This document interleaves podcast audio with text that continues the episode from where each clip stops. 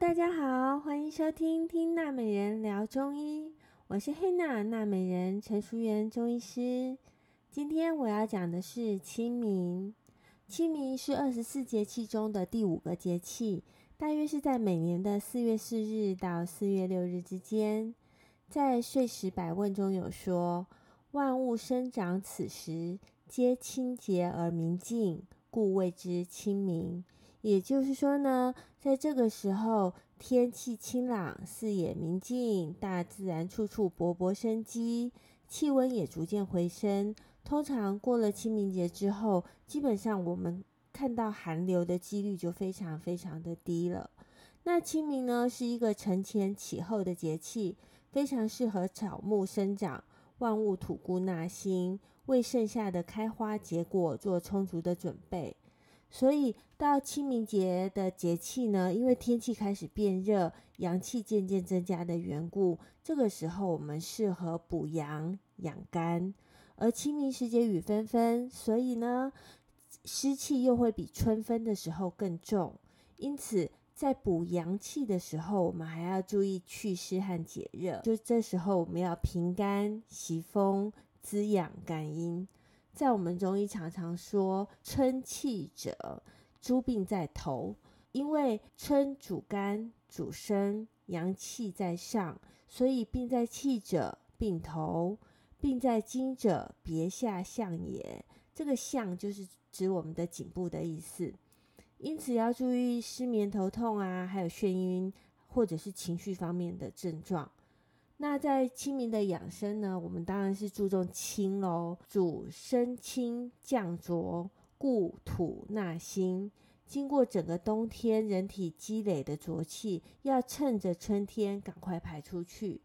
所以有三清，要清心气、清肺气和清肝气。那所谓清心气是指什么？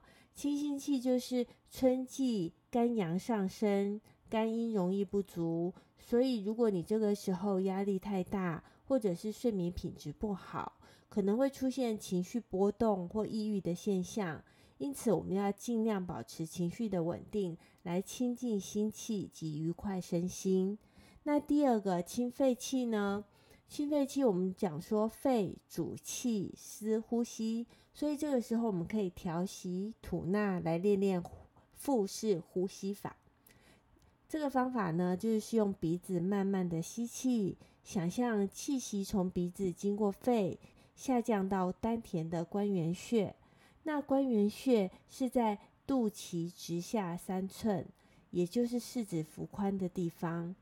然后再将我们的气呢，从关元穴经过肺，再从鼻子慢慢全部的呼出，掌握。细慢长匀的节奏，如此反复五六次，就可以达到调肺气的效果。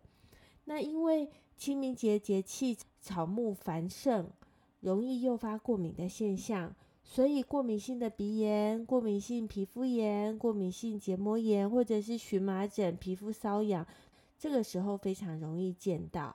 这些过敏现象呢，就是我们中医所说的肺主气属胃，外合皮毛而主表，这个功能紊乱相关的。因此，这个时候我们要清净梳理肺气，才能有效预防的缓解这些过敏的疾病。那第三个就是清肝气喽。那肝气如果不能顺利的疏散出去，人就会郁郁寡欢、无助啦，或者是肝气滞的现象。譬如说，在女性就会有经前症候群的乳房胀痛啊，或者是呃胸闷啊、胁肋胀闷的症状。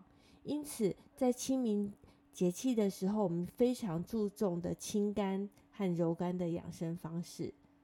所以，今天我要介绍给大家的是可以疏肝解郁。静气安神的橘香牛蒡饮，材料有陈皮三钱、香附子两钱、牛蒡五钱。方法是用两千 CC 的冷水浸泡二十分钟以后，再用大火煮滚，然后放凉了以后就可以饮用了。